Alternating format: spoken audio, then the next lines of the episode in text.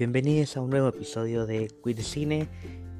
Se me hace raro grabar tan seguido, pero bueno, este es el festejo de los 10.000 seguidores de la cuenta de los monstruos del closet, así que si escuchas el otro podcast, tal vez no estés sorprendido de que voy a estar haciendo un episodio por día durante una semana y obviamente en cada episodio voy a hablar sobre una película diferente. Les recuerdo que me pueden seguir en Instagram, que mi cuenta personal es arroba 0gram, pero si también querés estar al tanto de las otras cosas que hago, puedes ingresar en el link que está en mi bio y vas a terminar en lugares como Los Monstruos del Closet, que es la otra cuenta, que es la que, que estoy festejando ahora los 10.000 seguidores, con varias sorpresas y ahí te vas a enterar todo en esta página y sino también en arroba obsesine donde comparto todos los podcasts que hago sobre cine, no solamente este de hoy que es Queer Cine. En el capítulo de hoy voy a hablar de una película que ya anuncié antes pero que quiero corregirme con lo que dije otra vez porque no está basada en un, hecho real, es la película Velvet Goldmine dirigida por Todd Haynes que un director del cual ya hablé cuando hice el podcast de Carol Em, pero esta es una película un poco más vieja, es del 98. Es una coproducción entre Reino Unido y Estados Unidos. Y tengo que hacer un anuncio. Ahora te la hago más fácil para que no tengas que pedirme el link. Vos ingresando tanto en los monstruos del closet como en Obsesine vas a encontrar un link en, la bio de cualquiera de los dos perfiles donde vas a encontrar una serie de cositas que te van a ayudar a a mm, tener como un contacto más cercano conmigo de, las redes y de los otros podcasts que hago. Y también vas a encontrar un PowerPoint, eh, le puse el nombre de pelis en Queer Cine, porque vos no es un PowerPoint, perdón, un Excel, donde vas a ver la lista de películas y al costado vas a ver el link de, las, de todas las películas. Incluso de las que te dicen dónde las puedes encontrar o directamente el link para que lo veas. No te estoy ofreciendo la mejor opción de calidad porque sinceramente vos podés buscarlo por otros lados, pero si querés ver la película así de inmediato tenés todas las películas ahí e incluso están los adelantos de las próximas películas que voy a hablar durante toda esta semana. Así que no hace falta que me pidas el link, puedes entrar ahí y vas a encontrar toda la lista completa. Ahora sí, te leo la sinopsis y luego pasamos a la alerta spoiler.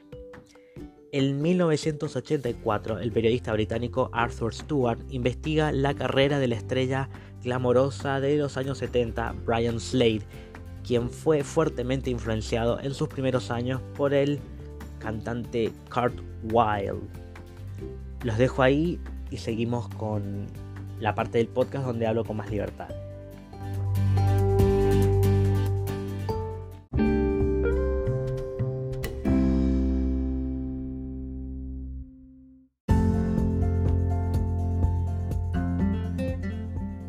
De esta película no voy a hablar mucho sobre la historia porque no, no, hace falta ahondar por esos lados. Sí quería remarcar un par de cositas. Por ejemplo, que en esta película entendemos que es un contexto de los años del 98, ambientada en el 84 y con flashback de los años 70. Entonces, mucho vocabulario que se usa ahí eh, es bastante diferente al que estamos acostumbrados a usar en este momento. Eso hay que entenderlo de entrada, porque no la podemos juzgar a esa película con ojos del día de hoy. Sí, lo que podemos criticar en cierto punto es porque en ese tiempo, en el 98, no habían grandes representaciones de la comunidad queer. Entonces, todos, todos los actores, el elenco completo, que son muy buenos, pero que son eh, heterosexuales. Tenemos a Christian Bale en, el protagónico, en el segundo lugar tenemos a, a Matthew Rhys Meyers, a um, Iwan McGregor y a Tony Collette. En cierto punto sentimos que todos pertenecen a la comunidad LGBT, algunos bisexuales y algunos, eh, uno que es gay, y, más que nada, bueno, y Jack, que no me acuerdo quién es el actor, pero el personaje de Jack, eh, que es queer porque todo el tiempo está vestido con... Podemos decir que, se draguea, porque no es solamente, no es eh, travestismo, porque eh, es un personaje el que está, un personaje público, el que hace para poder también separar como si fuera un cierto misterio. No, sé si es por la vida privada, porque en realidad es un personaje que no se explora mucho. Pero por la forma de vestir, por, por esa forma de, de muy característica de, los hippies y que después se fue adoptando y deformando de, muchas, de muchos eh, estilos. Porque mm, Jack es un personaje secundario, pero es como el hilo conductor entre mm, el personaje de el cantante Brian Slade y Kurt Wilde, que son los personajes de Meyers y McGregor, que son los que después tienen como una relación medio rara. En todo el tiempo vemos como que, por más que el, eh, Brian está casado con el personaje de Tony Collette, tienen una relación abierta porque hacen de las suyas, están con mucha gente y no se ocultan. Tienen una, un estilo bien extravagante de donde también se mete el, alcohol y las drogas y es como un cliché del, rock, pero también entendamos la, la, época en la que está ambientada la película.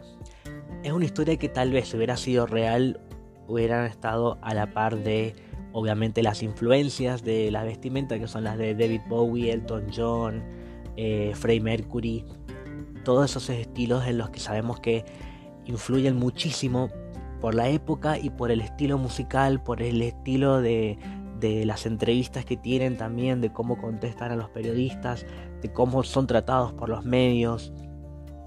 Toda esa revolución que le dicen eh, Sex Riot, que es como un, un ¿cómo decirlo? Un quilombo sexual.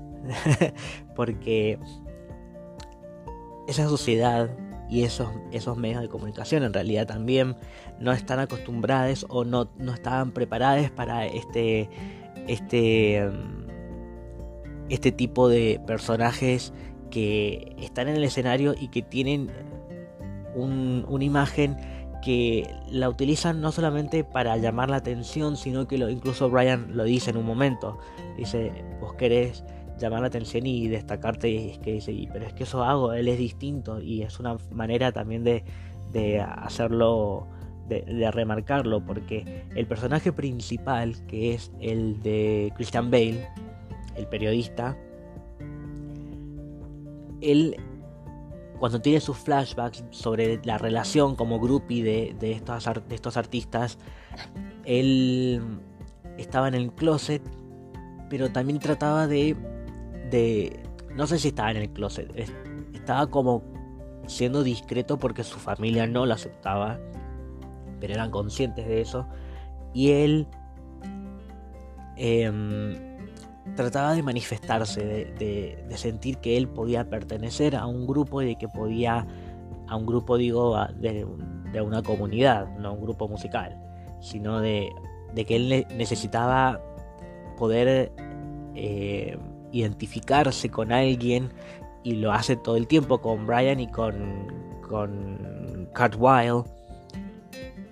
Entonces esa, esa identidad que busca, esa manera de sentirse identificado y esa manera de, de, de, poder sentirse parte de algo, creo que es algo que podemos relacionar en la actualidad con lo que sucede en las redes sociales, de cuando vemos a alguien que se destaca y que podemos seguir y seguir y seguir y que tiene un montón de, contenido para ofrecer y que lo que dice, lo que hace, cómo, cómo se viste, es algo que, influencia en, mucho público y, genera esta necesidad de, de, de, que esa persona tenga cierta responsabilidad a la hora de, de decir lo que piensa y de defender derechos que aún hoy todavía se están luchando.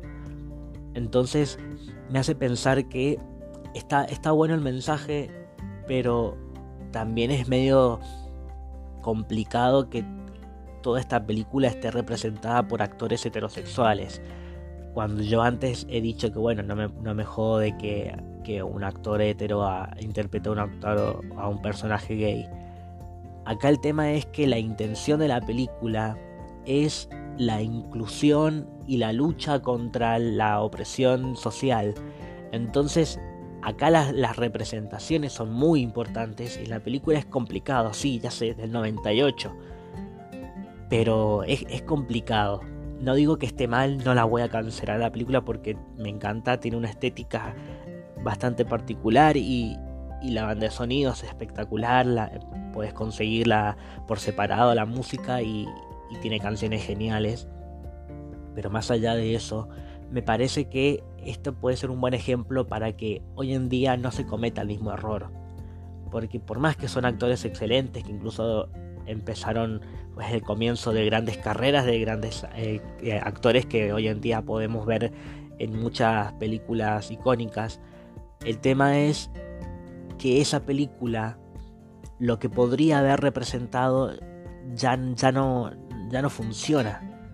Porque esa, esa idea principal que tenía desde un principio se desvanece. Y me parece que es una idea bastante sólida. El tema fue este, justamente la representación. Incluso en la misma película se habla sobre esto. ¿Por qué hay gente que lo sigue? Y, y porque justamente todavía hay gente que está en contra y que todavía no entiende que no hace falta que vos te guste o no te guste, tenés que respetarlo solamente. Es completamente entendible que no a todo el mundo le tiene que por qué gustar, pero por el hecho de que no te guste a vos no quiere decir que no tenga que, estar ahí, así como sucedió hace poco con Lady Gaga, que la criticaban por, por, uh, por haber ganado tantos premios en, en, en los, bueno, digamos, digámosle premios a los VMAs porque cualquiera puede ganar un, premio en TV menos Britney, pero, pero es porque esos premios los elige el público y si ella los ganó, no lo digo como Little Monster porque no lo soy, pero la admiro. Pero si ganó todos esos premios, primero porque no tenía grande, gran competencia y segundo porque ella ahora tiene, tiene su, su ejército de, de gente que ella defiende por parte de la comunidad justamente porque es una representación muy fuerte, muy grande. Y, es una representación, que estábamos esperando. Incluso si se hiciera una película como esta en la actualidad, ella sería una muy buena opción para tener en, el cast. Y a, esto quería ir con, las representaciones, de qué opciones teníamos, porque en ese tiempo tal vez no habían muchos actores o no habían actrices tampoco que, que fueran del mainstream y que pudieran defender sus pensamientos de diversidad sexual. Hoy en día sí se podría, pero ya no, no, no hagamos una remake de Velvet Goldmine, por favor. Que sea una historia nueva, tal vez con el mismo concepto, pero con, con, con otro punto central de, de. puede ser de la música o de lo que sea, pero pero sí, es un buen ejemplo para entender que la película no deja de ser buena, pero aún así necesitaba mejores representaciones. Y, con eso quería cerrar la idea de la película, porque la disfruté bastante, pudiendo también analizar esto y decir, ok, la veo, pero soy consciente de que hay cosas que todavía hay que mejorar. En cuanto a la dirección, no tengo ninguna queja, por eso la dejo como eh, mantecol con salsa golf con mis reservas. Así que no, no voy a hablar un poco, no, no, no, nada más de la película. Eh, me gustaría saber qué piensan, así que ya saben que me pueden escribir por las redes. Tal vez muy pronto haga un Instagram live donde hablemos sobre estas cosas, sobre em, películas. Entonces ahí podemos podemos tener más feedback con respecto a las películas y a las representaciones y a las cosas que les gusta ver y las cosas que me gusta ver a mí. Así que estén atentos cuando, cuando se largue alguna una promoción por Instagram. Probablemente sea por la cuenta de los monstruos del closet. Así que ahí voy a estar hablando sobre esto. Les comento cuál es la próxima película de la que voy a hablar. Y es The Way He Looks. Es el nombre en inglés porque no sé hablar portugués. Es una película de Brasil creo que se pronuncia así. Oye, eu quiero voltar socino. Creo que se pronuncia así. Eh, la traducción al español sería em, Hoy quiero volver solito.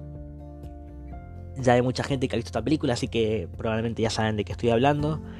Así que si todavía no la vieron, van a encontrar el link en, en este Excel que les digo, que está en, en todos los links que pueden encontrar tanto en la cuenta de los monstruos del closet como en Obsesine o como en mi, cuenta personal que es Gram. Nos despedimos hasta la próxima y esto fue Queer Cine.